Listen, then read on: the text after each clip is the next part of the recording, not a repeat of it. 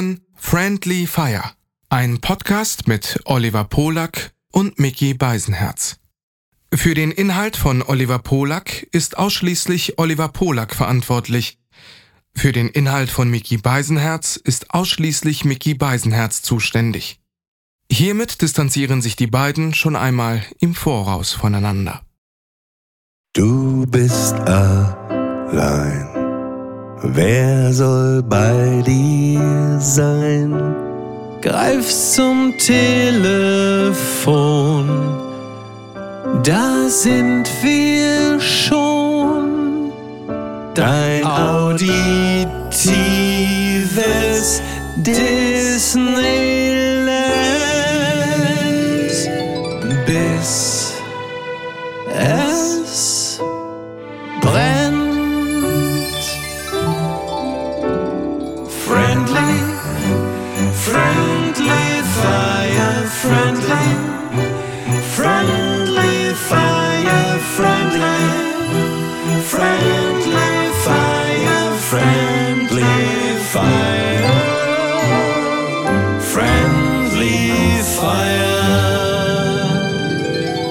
Kannst du nicht einmal wenigstens, also auf die Melodie, nicht äh, da rein, da rein husten und dich räuspern? Schaffst du es noch nicht mal 50 Sekunden auszuhalten, ohne das schon auf den Gesang drauf zu räuspern? Sonst hätten die Leute jetzt gedacht, wir hätten das live eingesungen. Wir hätten die Illusion aufrechterhalten können, aber nein. Ja, aber du Volltrottel, äh, du weißt doch, dass wir das eh rausschneiden. Deswegen war das jetzt total überflüssig, mich deswegen Bleibt anzugreifen. natürlich alles drin. Aber ey, nach eine Million Podcasts, ne, wie hättest du mal drüber nachdenken können, dass so ein Husten oder ein Rotzen am Anfang vielleicht einfach rausgeschnitten wird? Aber klar, du wolltest dich mal wieder selber hier am Anfang dieses Podcasts selber in Szene setzen, indem du dich aufwertest, mich abwertest, damit die Leute genau wissen, wie der Hase läuft. Ich hätte es einfach machen sollen wie sonst. Ich hätte einfach noch 30 Sekunden warten sollen, bis du dich selber abwertest, aber ich habe einfach wieder ein bisschen zu früh geschossen. Das ist richtig. Oh, schwieriges Wording. Ähm, jetzt müssen wir ja übrigens, jetzt müssen wir ja übrigens wirklich aufpassen, ähm, da wir ja äh, hinter Wir der mü- nee, Bezahlung. nee, nee, Was denn? Wir müssen, erstmal müssen wir überhaupt Ja. nichts. Das sollten wir vielleicht auch allen sagen. Wir müssen Ja. erstmal überhaupt nichts. Wir könnten. Klingst wir ja wie Jürgen könnten. Höller. Weil ich Ja. finde, bitte? Du klingst ja schon wie Jürgen Höller, wie so ein Motivationscoach. Wir müssen überhaupt nichts. Wir machen das wie so ein Achtsamkeitstrainer. Wir müssen überhaupt nichts.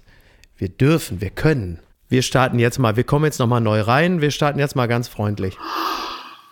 Wollen wir so mit einfach so prinzenmäßig das Lied einsingen oder was?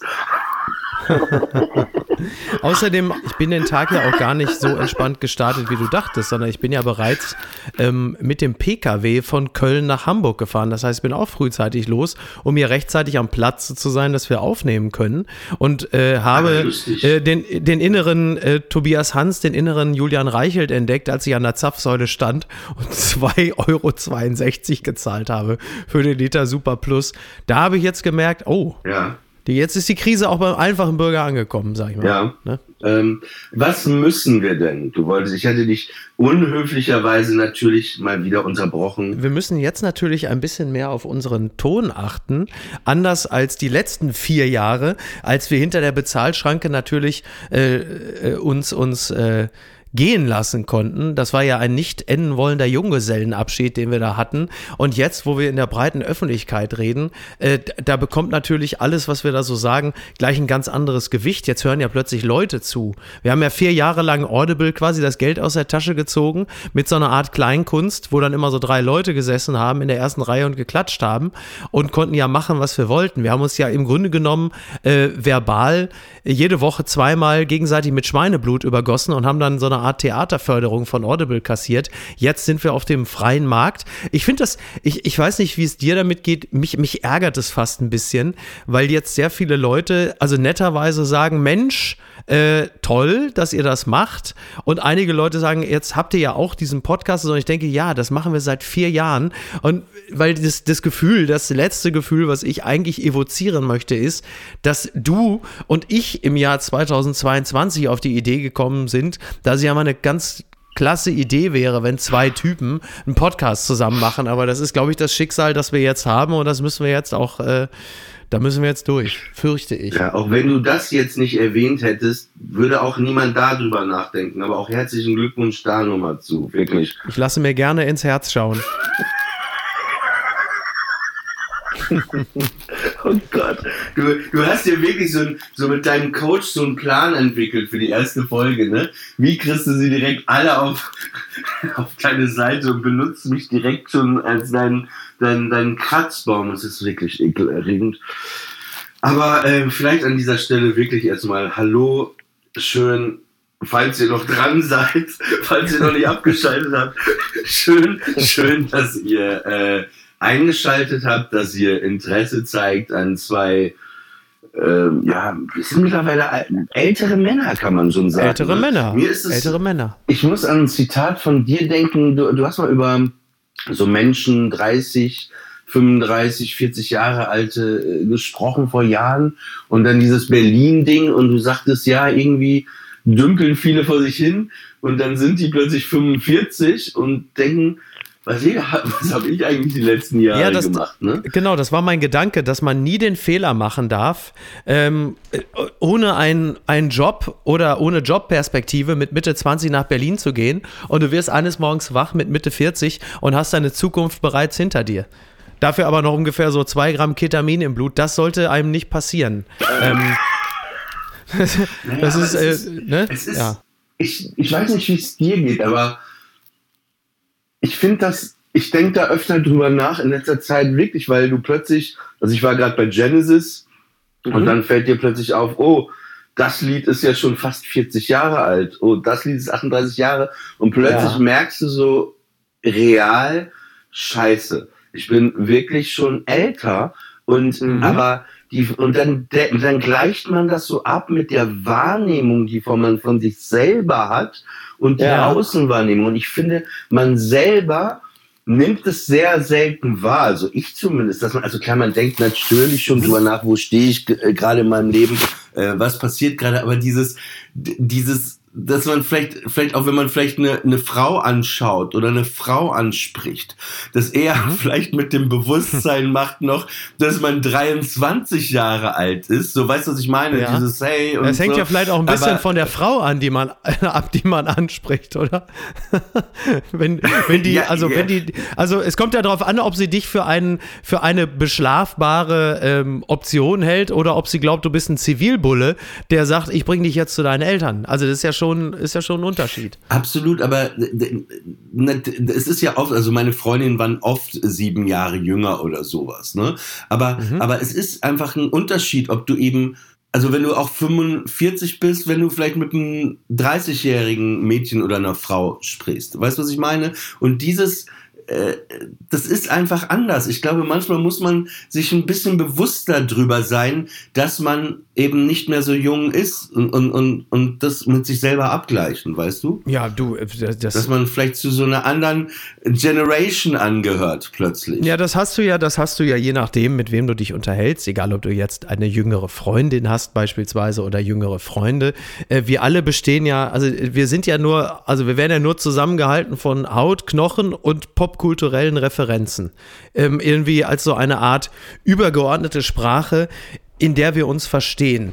Und da gibt es natürlich auch diverse Paarungen, die irgendwann im Laufe der Jahre, wenn erstmal der Sex aus dem gemeinsamen Leben verschwunden ist, dann plötzlich diffundiert das so völlig auseinander, weil sie merken, sie haben keine, sie finden keine gemeinsame Sprache. Der eine macht irgendwelche Anspielungen auf, keine Ahnung, Seinfeld, Friends oder das 1986er Genesis-Album und, und sie sagt halt einfach, äh, spiel doch mal lieber den Song von der Gummibärenbande. Und ähm, dann wird's halt, dann wird's halt irgendwann auch schwierig. Und das hast du natürlich ganz häufig im Miteinander, wenn man nicht ein Jahrgang ist oder eine Generation, äh, dass man da ein bisschen aneinander vorbei insidert. So, das kann schon, das kann natürlich schon vorkommen. Da kann man sich natürlich auch sehr schnell sehr einsam fühlen. Ich hatte das immer mit meiner Mutter, die war eher so Generation Kalter Krieg und ich war so 80er Jahre Dieter Thomas Heck ZDF Hitparade. Das sind einfach zwei, äh, zwei Welten aufeinander ge- getroffen. Hast du, ist, ist, ist nee, also um, um das mal genauer zusammenzufassen, entweder, also da muss man jetzt korrekt sein. Hast du jetzt gesagt, deine Mutter ist Generation Kalter Krieg oder ist deine Mutter der Kalte Krieg? Nee, so eine, so eine Kom Kombination, Kombination, ehrlich gesagt, aus beiden. Und ich musste lustigerweise im Rahmen ähm, von diesem Krieg, der gerade stattfindet, ein bisschen so Ukraine, Russland, musste ich irgendwie an eine Geschichte denken. Also, dass meine Mutter war eigentlich auch immer wie Putin in der Erziehung zu mir. Also, ich muss sagen dazu, also, wir haben äh, neue, neue Hörer. Äh, äh, also, ich bin halb russisch. Also, meine Mutter ist in Genau, St. muss man, Petersburg in der UdSSR. Äh, Ja. Ich glaube, äh, kurz nach dem Zweiten äh, Weltkrieg äh, geboren und ähm, ich bin in Papenburg aufgewachsen. Und wir haben so über unserem Geschäft haben wir gewohnt, da hatten wir eine Wohnung und dann gab es noch eine andere Etage. Und da hatte ich so ein kleines Zimmer mit so einem Bad, ähm, ähm, wo, wo auch äh, irgendwie so ein Solarium drin rumstand, was überhaupt nicht mehr funktionierte. Und es war so eine Zeit, wo man, wo man gerade das erste Mal so äh, Telefone hatte, äh, äh, ohne Kabel, ne? Also so Mobiltelefone zu Hause, ne? Fürs Festnetz.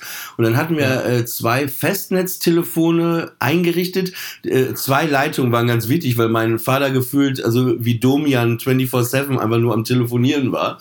Und äh, ähm, auf jeden Fall äh, hatte meine Mutter so ein neues Panasonic-Telefon, ne? Aber weil ich ja oben in dieser Etage wohnte, war das total praktisch, äh, wenn ich manchmal das mit hochnahm, weil dann konnte ich dann irgendwie, ich war gerade ein Teenager mit 15, 16, vielleicht mal mit einem Freund länger telefonieren, dies und das. Und die ist aber immer wieder durchgetickt, weil ich das Telefon oben hatte, weil sie das gerne benutzen wollte, indem sie auf ihrem, sie hatte so ein kleines eigenes Wohnzimmer, also man hat ja immer so oft, äh, also äh, auch Leu Familien so auf dem Land, war oft so das gute Wohnzimmer und das, äh, das so, wo man so einfach nur rumhängt.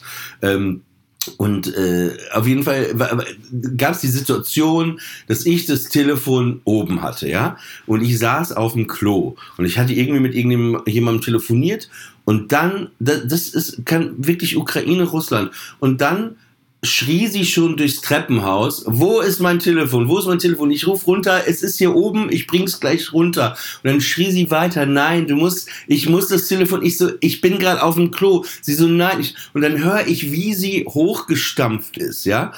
Ähm, die Treppen und dann hämmerte die gegen die Tür und ich habe gesagt, ey, ich kann gerade, ich sitz auf dem Klo. Also ich hatte, ich war literally zwischen Geschäft und Cleaning, ne? So, also Ja. wenn, wie wenn das Auto nochmal geföhnt wird, warm geföhnt wird. So die Situation, das musste erstmal noch passieren. Und auf jeden Fall hat sie dann gegen die Tür gehämmert, gegen die Tür gehämmert und plötzlich, Miki, ich schwöre dir, hämmert sie die gegen die Tür, die ganze Tür fällt aus dem Rahmen. Meine, also es Oh fehlte nur noch so ein Nebel. So, es war der, einer der wirklich degradierendsten Momente meines Lebens. Ich saß auf der Klo und irgendwie war das Panasonic-Handy ein bisschen wie die Krim. Weißt du, eigentlich war Mhm. das Panasonic-Handy so ein bisschen so, da war nicht klar, wem gehört das jetzt, wem, ne, wer hat jetzt und ja, das. äh, Naja, und das, wobei bei der, bei, bei, der, bei der Krim, bei der Krim weiß man relativ genau, wem das gehört. Das muss jetzt noch einmal mal Putin erklären. Ne? Aber ich verstehe natürlich den Ansatz. Ja. Ja. Äh, Aber was ich im Rahmen vom Krieg nur, wir können jetzt gleich auch erstmal gerne woanders hin, äh, was ich sehr lustig fand als Meldung war, ähm, Till Lindemann sagt seine Russland-Tour mit dem Titel Ich hasse Kinder ab. Was? Ich hasse Kinder. Die Tour heißt Ich hasse Kinder, oder was? Seine Tour heißt Ich hasse Kinder, ja. Okay. Und dann, äh, ähm, Interessant. und darunter gleich wieder äh, Bildschlagzeile, ein anderer Artikel, darum haben die Deutschen so gute Zähne. Auch sehr, ähm, Okay. Äh, sehr gute. Interessant, dass ein Tourtitel mit Ich hasse Kinder äh, nicht weitere Erwähnung bei Twitter gefunden hat. Das finde ich, äh, finde ich erstaunlich. Man hatte offensichtlich gerade andere Sachen zu tun, musste sich vielleicht an Precht abarbeiten oder, äh, keine Ahnung, Tobias Hans oder wer auch immer sich angeboten hatte. Äh, das finde ich übrigens auch äh, interessant interessant zu beobachten, dass also nach, nach den ersten Tagen des Angriffskrieges, äh, dass, dass, dass Twitter ein sehr angenehmer Ort war, an dem die Leute irgendwie zusammenkamen und ihren hilflosen Gefühlen ähm, ein bisschen Raum gegeben haben und man hat sich gegenseitig gestützt. Und wenige Tage später hat man sich wieder in die eigenen Räume zurückgezogen mit gegenseitigen Schuldzuweisungen und sich schon wieder gegenseitig als Idioten beschimpft. Und jetzt ungefähr so 14 bis 17 Tage später geht es schon wieder in erster Linie darum, Einzelpersonen öffentlich auszustellen und abzusauen. Man könnte also sagen, zumindest dort, Nature is healing. Es äh, ist langsam wieder alles beim Alten. Das ist doch, äh, das ist doch sehr, sehr schön zu beobachten. Nee, äh, weil du gerade Genesis angesprochen hast, genau das, was du sagtest, die sind ja gerade auf Tour und bei, ich muss, ich muss dieser Tage ganz häufig an Genesis denken, da wir ja alle sehr hilflos in dieser Situation uns befinden. Also natürlich ein Grad von Hilflosigkeit, der nicht zu vergleichen ist mit dem Grad an Hilflosigkeit, den die Menschen in der Ukraine empfinden. Aber ähm, auch, auch für uns ist es ja in irgendeiner Form müssen wir ja eine, eine Beziehung zu dem haben, was da passiert. Wir müssen damit ja auch umgehen und natürlich auch mit den eigenen Ängsten ähm, und diesen ganzen schwierigen Gefühlen. Und ich denke äh, häufiger an dieses äh, Genesis-Video Land of Confusion von 1986. Also gerade man, man, man neigt ja als Mensch auch dazu, äh, das, was gerade auf der Welt passiert, in Europa, in Deutschland, immer als die schlimmst mögliche, schlimmst denkbare Situation der Weltgeschichte wahrzunehmen. Man ist ja in der Regel dann doch auch sehr egozentrisch und glaubt, dass das, was jetzt gerade in der Welt passiert, dass es das in der Form so noch nie gegeben hat. So schlimm ist das. Und dann sehe ich dieses Video von 1986 mit diesen Spitting Image Gummipuppen, Ronald Reagan, Phil Collins, aber Margaret Thatcher, äh, die Russen. Und die drücken in dem Video ja auch final auf den Atomknopf und so. Und wollen, dieses ganze Video bringt ja diese, eben diese konfuse Weltlage, dieses Unbestimmte, äh, dieses Besorgte, die Angst vor dem nuklearen äh, Krieg, bringt es ja auf den Punkt. Und du stellst halt auch anhand dieses Videos fest, diese Bedrohungslage, dieses Gefühl hat es damals natürlich auch gegeben. Zum Beispiel 1986. Ich kann jetzt nicht sagen, dass mich das unbedingt beruhigen würde, aber es setzt natürlich so manches in Relation. Und du merkst, du bist nicht äh, die erste Generation, die sich mit diesen Fragen auseinandersetzen muss. Ähm, das ist ganz interessant. Zwei Sachen dazu. Also die Tour war ja bereits äh, im Herbst in Amerika und sind jetzt in Berlin gestartet. Ich war am zweiten Abend.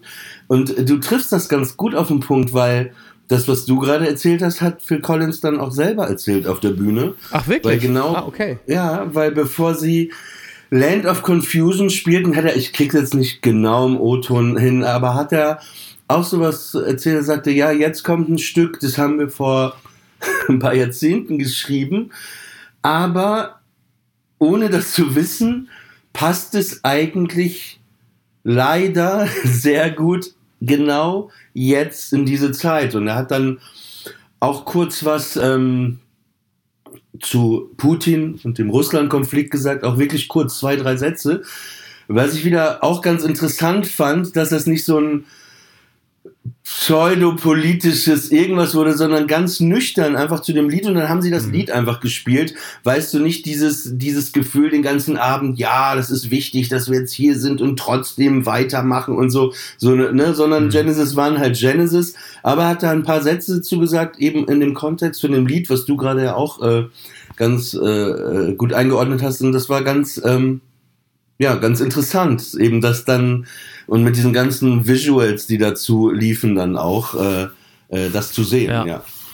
Menschen mit Masken, äh, äh, Armeen äh, mit Engländern, die so Hüte, zu- so wie Pantau aussahen, die so Masken trugen. Plötzlich regnete es so Toilettenpapierrollen auch und so. Also es war auch der Humor, der ja bei Genesis auch immer so so so eine Rolle gespielt hatte, auch in diesen ganzen Visuals mit drin. Genau. Ey, ich musste gerade an was denken, ne? Es ist so eine. Aber, aber ganz Ja. kurz, weil du, weil du das gerade sagst, weil Humor, Humor ist ja auch genau das, was dir in all dieser Hilflosigkeit ja auch bleibt. Also wir sind ja komplett machtlos. Wir können etwas tun, wir können zum Beispiel spenden für geflüchtete Ukrainer, Ukrainerinnen, man kann zum Bahnhof fahren, man kann ihnen helfen, man kann Menschen Unterschlupf bieten. Das kann man tun. Ansonsten sind wir natürlich komplett hilflos. Das ist auch der Unterschied zu Corona zum Beispiel. Also bei mir ist es so, mich haben äh, 14 Tage Angriffskrieg also nur persönlich, man kann ja immer nur von sich persönlich in dem Falle reden, haben mich mehr ermattet als zwei Jahre Pandemie. Und das hat natürlich einen, eigentlich einen relativ simplen Grund.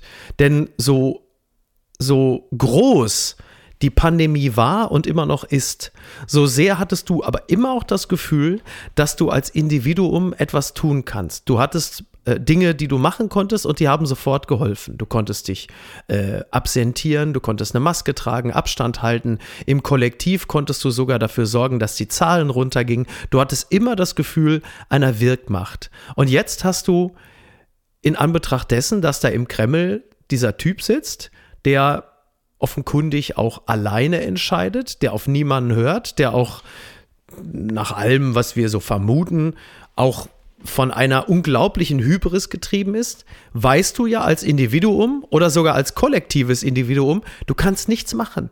Du bist auf Gedeih und Verderb darauf angewiesen, dass der irgendwann zur Besinnung kommt oder dass gewisse Maßnahmen, die du aber nicht zu entscheiden hast, ihn zur Besinnung zwingen.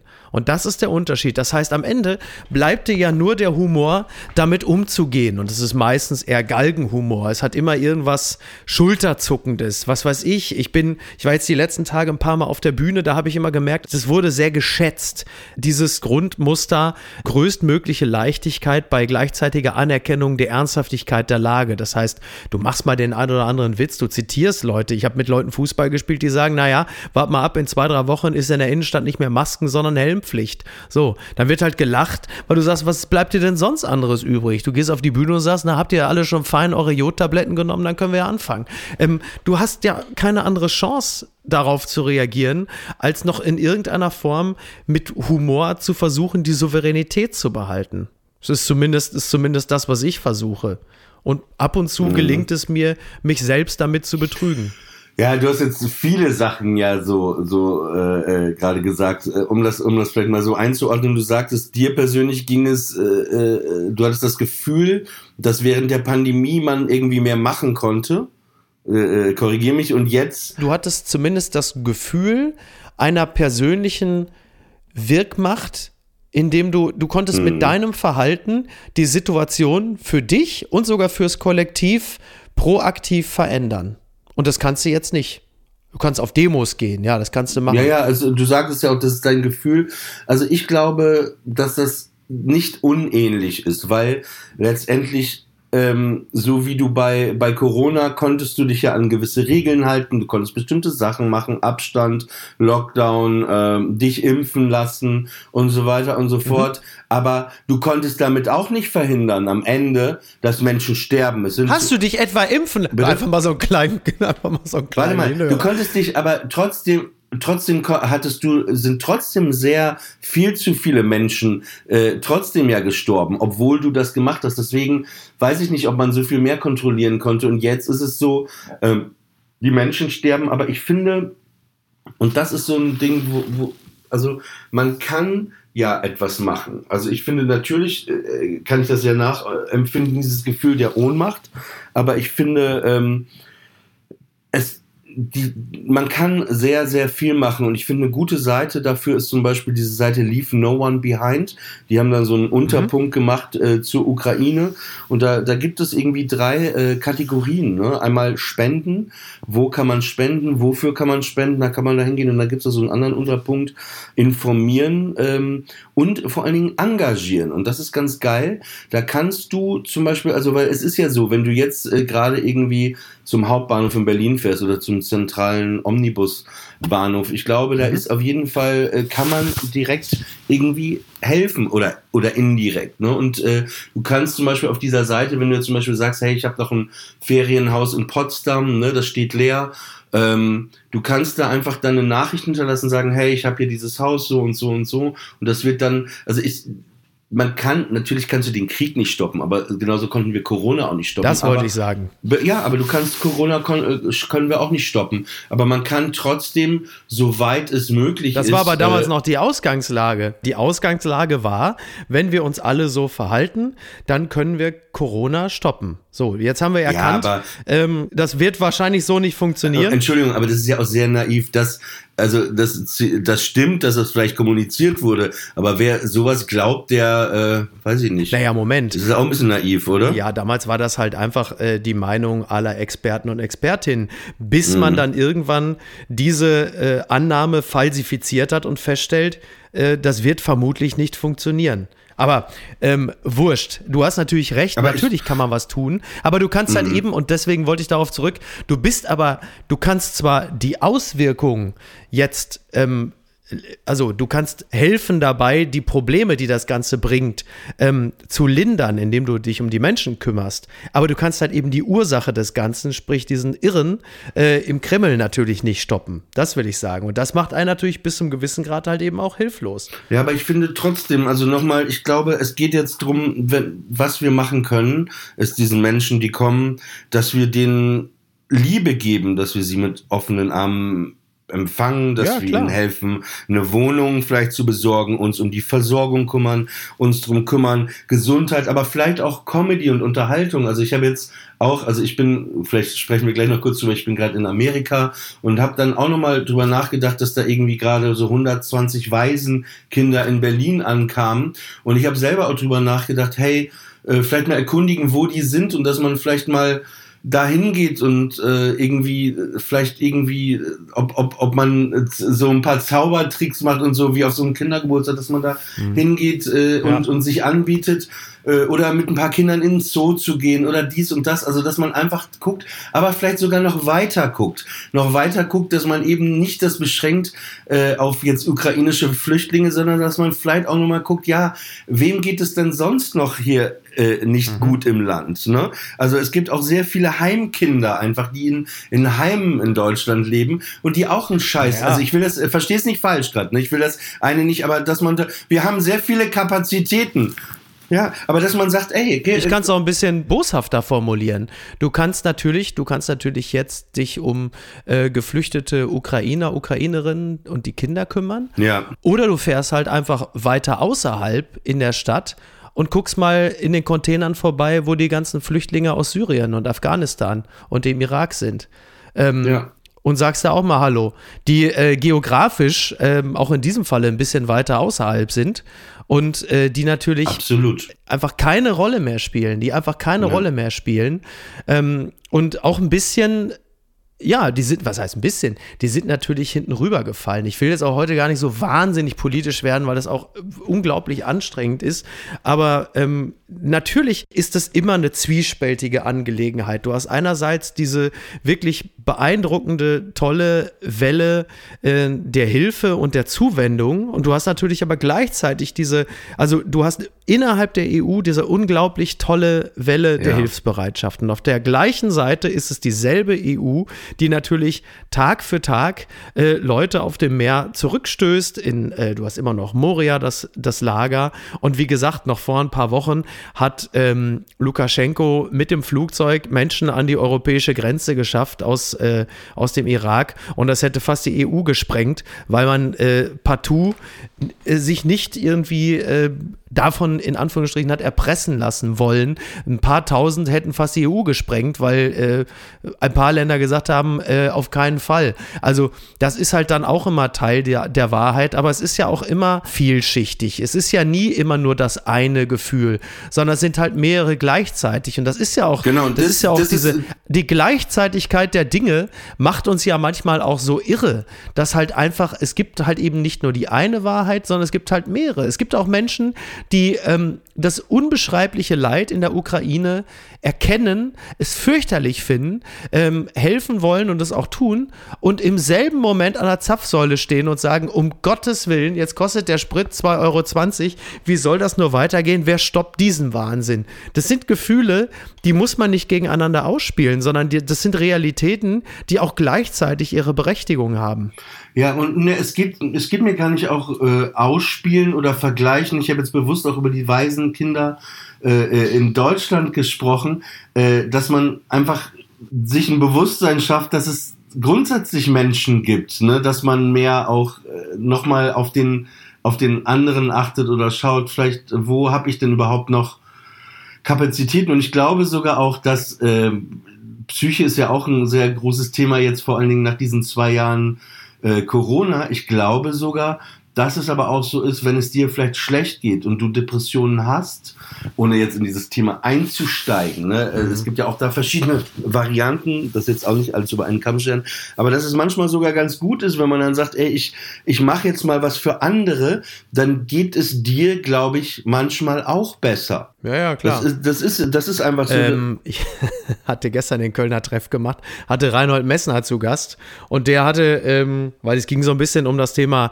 Klettern, ist das jetzt Todessehnsucht, was ist es eigentlich? Und dann hatte er den etwas wilden Gedanken, dass man jetzt mal, also angehende Selbstmörder, sollte man mal in so eine Felswand hängen, dann würden sie den Wert des Lebens wieder erkennen. Wo ich dachte, ja, da bin ich mir nicht ganz sicher, ob du dieses, äh, ob du diese äh, Krankheit, dieses Krankheitsbild so vollumfänglich durchstiegen hast, dass man Ja, dir Trottel. einfach sagt, du Also, hängst dich jetzt mal in die äh, sehr, Felswand. Äh, Ja, sehr dummer Typ, wer sowas sagt. Sorry. ich empfand dann die Notwendigkeit, das dann doch auch mal kurz so, äh, so ein bisschen einzuordnen, weil ich dachte, ja, ganz so kann man es, glaube ich, ganz so einfach ist es dann, ist es Ja, dann aber doch nicht. das ist genau, äh, das aber es fand ist ja ich schön, wirklich- dass du es ja, erzählst, weil genau das ist ja auch so ein Problem dieser Krankheit wieder, ne? Dass ganz viele Menschen das einfach nicht verstehen. Offensichtlich wie Reinhold Genau. Messner, dass wenn das so wäre, Ja. äh, äh, auch, auch, auch was vielleicht so eine Fettleibigkeit ab, äh, angeht, ne, dann kommen immer Leute, ja, nimm doch mal ab.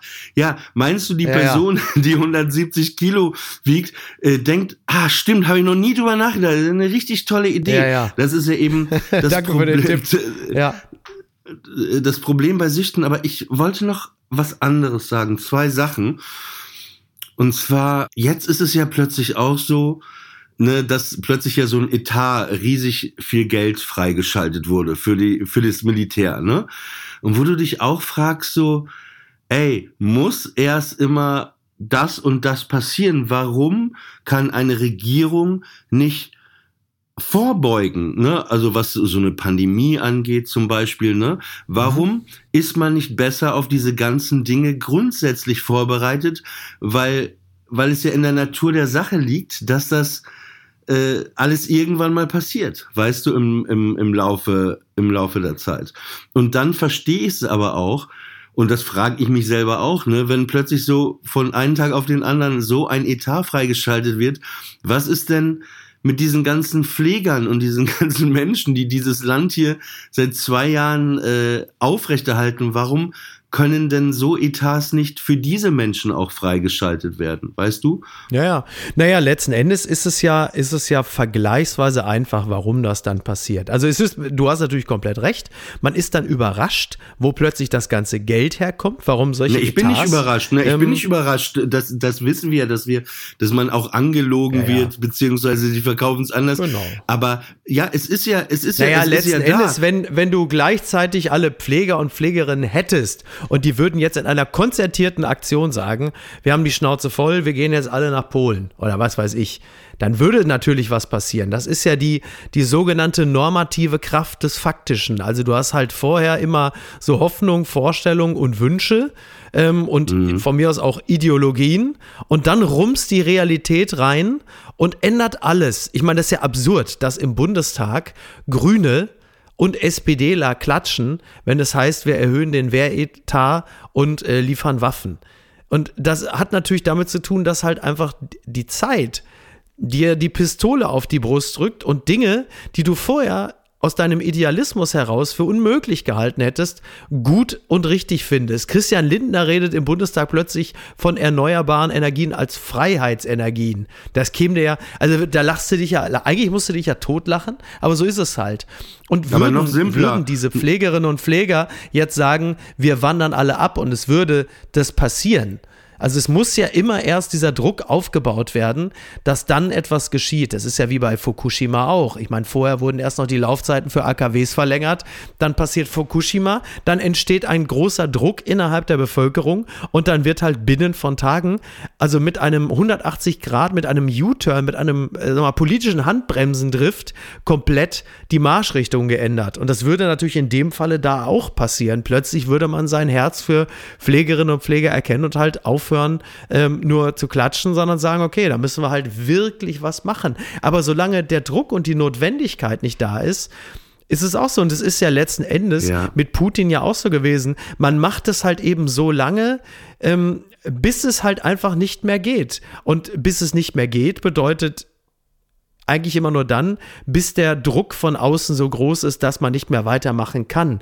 Denn sonst hätte man ja beispielsweise nach 2014 schon gesagt, wir können mit dem nicht mehr weitermachen. Aber der öffentliche Druck muss erst da sein. Es muss auch der Druck von den Partnerstaaten da sein, dass man dann irgendwann sagt, okay, jetzt reicht es. Denn aus sich selbst heraus, als, äh, sagen wir mal, wie man so schön sagt, intrinsische Motivation, ähm, passiert es ja nicht.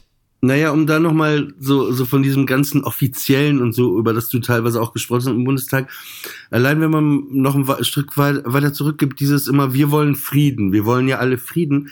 Niemand will Frieden. Weil wenn du wirklich Frieden willst. Interessanter. Darf ich, darf ich noch interessanter nein, darf ich, darf ich, Ja, bitte, darf ich- bitte. Ja, niemand will Frieden. Also von diesen Leuten. Ich rede von teilweise auch, also sie denken, dass sie das wollen und wollen es irgendwie, aber Frieden, wenn du Frieden willst, verkaufst du keine Waffen. Mhm, ja. Ja, ja, das ist der Gedanke. Wenn man Frieden will, Ja, ist ja kein falscher, ist ja kein falscher Gedanke. ich, ach, da, danke, dass du es nochmal kommentierst. Das ist äh, gut. Ich schreibe es mir gleich nochmal auf.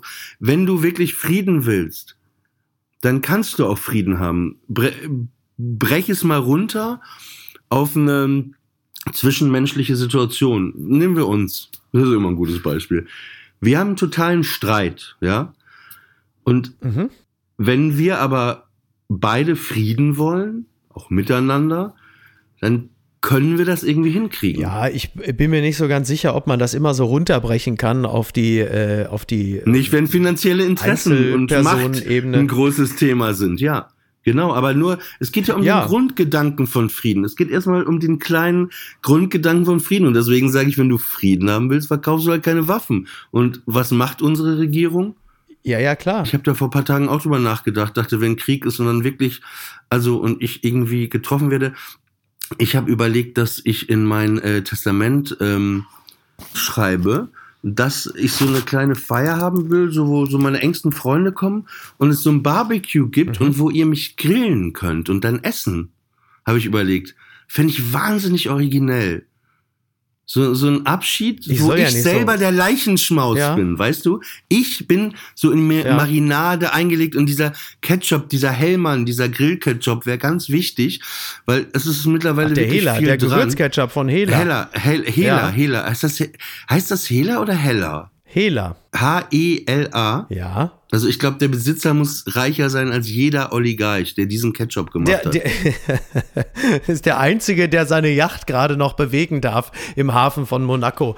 Ähm, der hat ja, glaube ich, sogar mal ein Angebot bekommen von der, von der Heinz Factory, also dieser uh, Riesenplayer, und hat es ja wohl abgelehnt. Also dem muss es wirklich wahnsinnig gut gehen, dass die mal irgendwie, also die, da sind schon mehrere an sie rangetreten, ob sie ihre Rezeptur abdrücken und haben gesagt, nö, nö, das passt schon so. Ähm, ja, die müssen unfassbar, müssen unfassbar reich sein. Äh, ich glaube sowieso einfach, also das Geheimrezept vom Hela Gewürzketchup ist halt einfach äh, ungefähr no 90 Gramm Zucker, bisschen Tomate und dann gucken wir mal.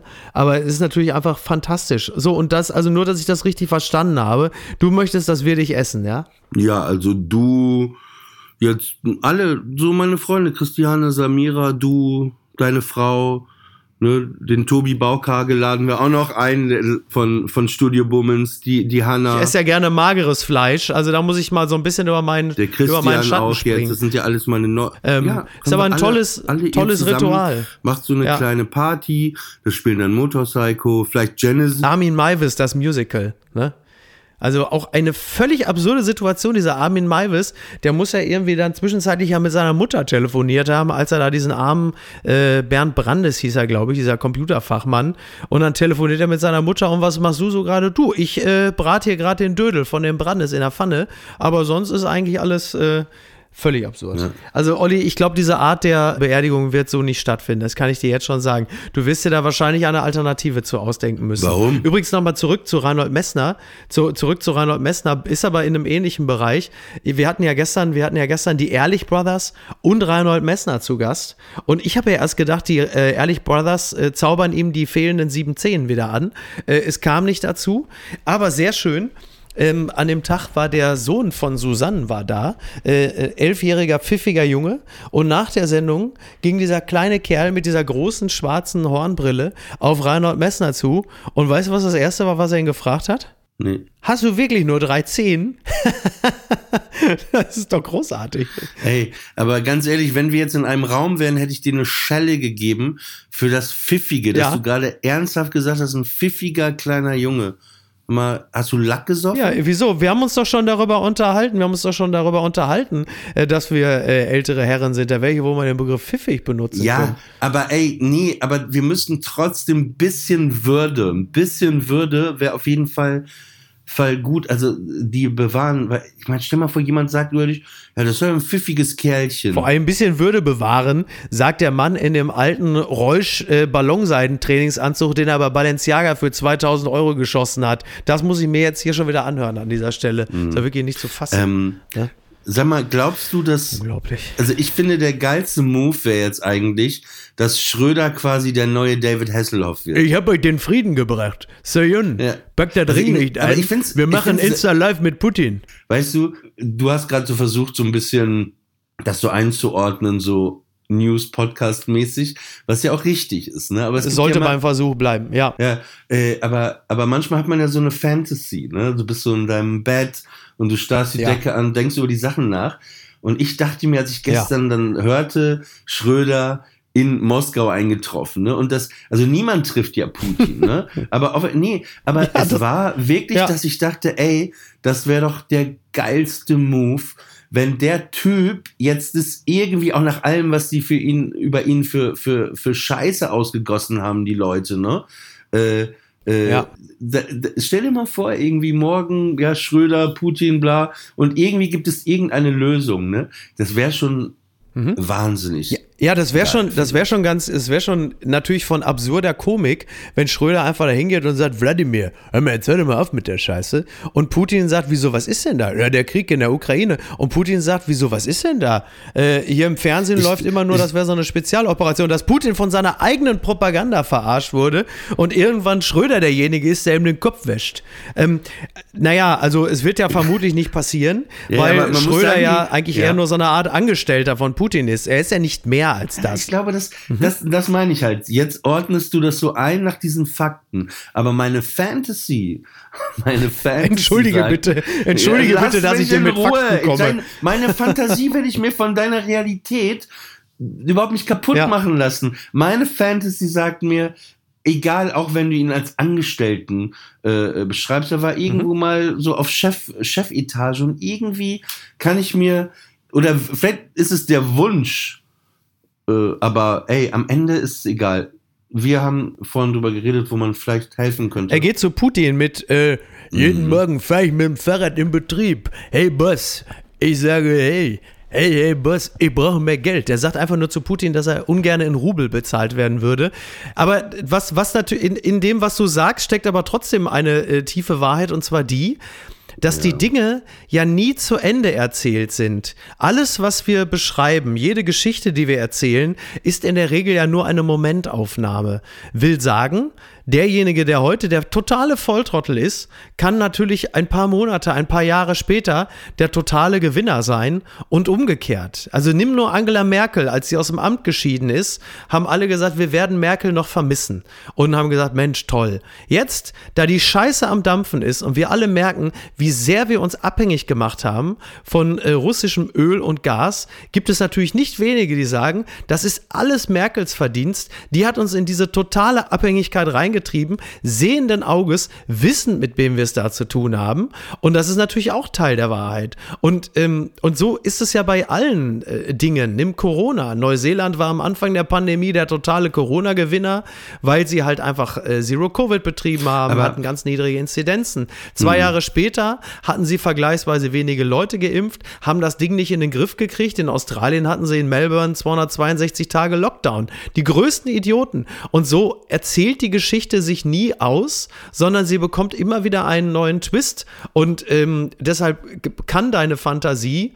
äh, Ich glaube es Ja, zwar nicht, aber aber nichts gegen eine schöne Fantasie dieser Tage. Mhm. Du hast gerade oft das äh, Wort Wahrheit benutzt, aber die Wahrheit kann ja auch die Lüge sein, ne?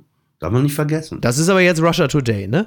Das ist jetzt aber wirklich Russia Today. Nee, die nee, Wahrheit nee, nee, ich finde, nein, nein, nein, nein, nein, nein, nein, das ist über, nee, das ist auch ein sehr billiges rhetorisches Werkzeug, was du gerade benutzt. Das ist richtig. Äh, was ich nur sagen will, die, nee, es gibt nicht die Wahrheit. Das ist ja total dumm zu sagen, die Wahrheit. Wer bestimmt denn, was die Wahrheit ist? Es gibt ja verschiedene Perspektiven, Sichten aufeinander und deswegen habe ich es über, äh, äh, überspitzt gesagt, dass die Wahrheit, was für den einen die Wahrheit ist, kann für den anderen aber auch die Lüge sein. Was für den anderen äh, das Das Falsche erleben ist. wir ja täglich gerade. Ja, aber deswegen ist es ja nicht Russia Today, wenn man sagt, die Wahrheit kann aber auch die Lüge sein. Ja, also mit diesem Hütchenspieler-Trick äh, versucht es ja zumindest die russische Regierung gerade. Also da wird ja auch irgendwo versucht, aus, ähm, aus der Ja, aber- Wirklichkeit aber- eine aber- andere Wahrheit äh, zu machen. Ja, ja, aber die, die Wahrheit, die, die der deutschen Regierung, haben wir ja gerade so ein paar Sachen auch angerissen, äh, kann ja trotzdem auch das Falsche sein. Verstehst du, was ich meine?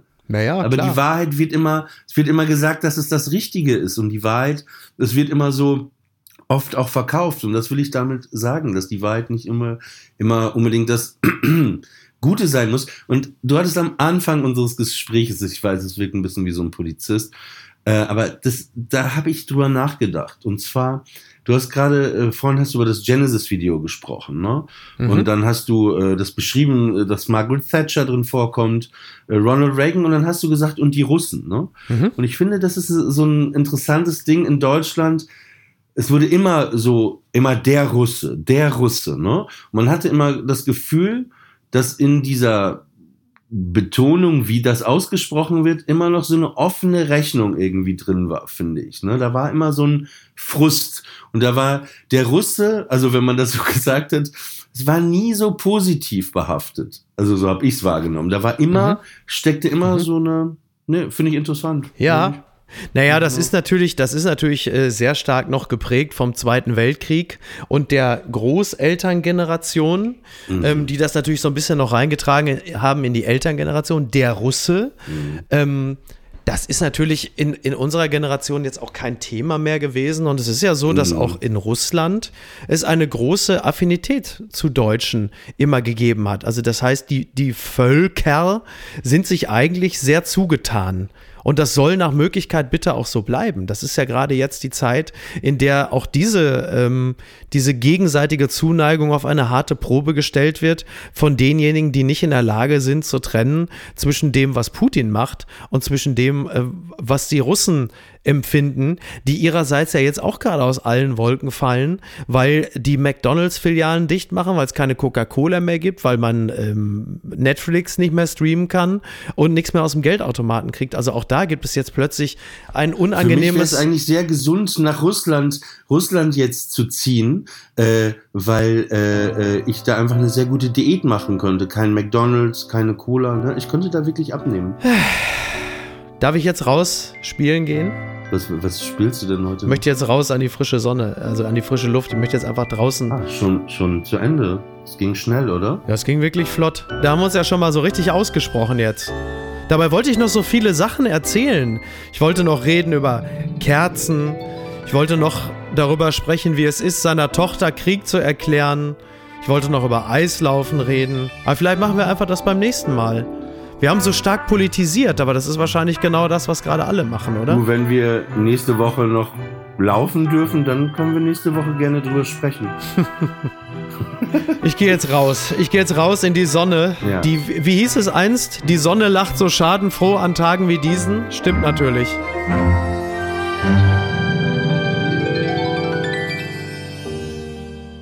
Friendly Fire ist eine Studio Bummens Produktion. Executive Producer Tobias Baukage. Produktion Hanna Marahil und Inga Wessling. Ton und Schnitt Christian Pfeiffer. Einen besonderen Dank an Aerobik für die Musik und an Edin Hasanovic für das Entree.